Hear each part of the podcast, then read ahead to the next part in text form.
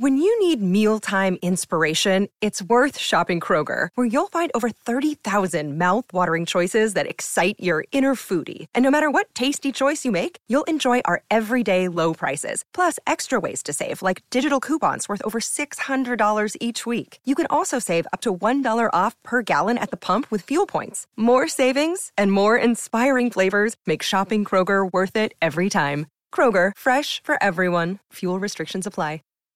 Lunes 13 de septiembre, yo soy Alejandro Villalbazo y esta es la información que sirve. El cerro del Chiquihuite en Tlanepantla, en el Estado de México, es hoy la zona cero de la tragedia. Una tragedia que en realidad empezó hace décadas cuando se permitió el asentamiento irregular en ese cerro. Antonio Aranda Toño. En el Cerro del Chiquihuite, en el municipio de Tlanepantla, Estado de México, donde el fin de semana se registró un derrumbe que afectó por lo menos a ocho casas y dejó 260 familias damnificadas, continúan los trabajos de rescate para tratar de encontrar gente con vida aún entre los escombros.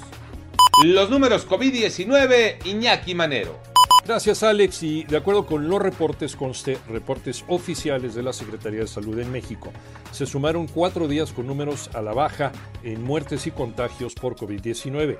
La Secretaría de Salud reportó 224 muertes más para colocar el récord total en 267.748 fallecimientos.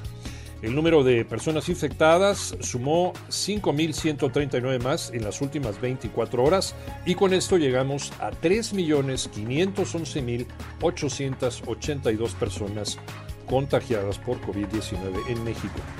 El semáforo epidemiológico, ¿cómo van?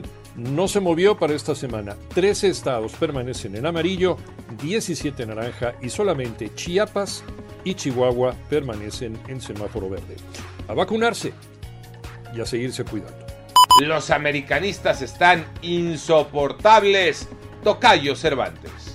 Así es, Tocayo, insoportables estamos los americanistas. Después de que el equipo amanece en lo más alto de la tabla general, es el líder y además invicto. Ha ganado 20 de 24 puntos posibles. Tiene 6 victorias, 2 empates, 0 derrotas. Un gran partido en esta victoria del sábado por la noche en la cancha del Estadio Azteca, 2 goles por 0 sobre Mazatlán. Por cierto, también se dio el regreso después de varios meses de inactividad debido a una lesión de Nico Benedetti. Lo hizo bastante bien, incluso con asistencia para gol. El América por ahora, en lo más alto del fútbol mexicano. Le vienen Toluca y el Clásico Nacional frente a las Chivas Rayadas del Guadalajara. Hemos llegado a la mitad del campeonato y el líder, el líder se llama América.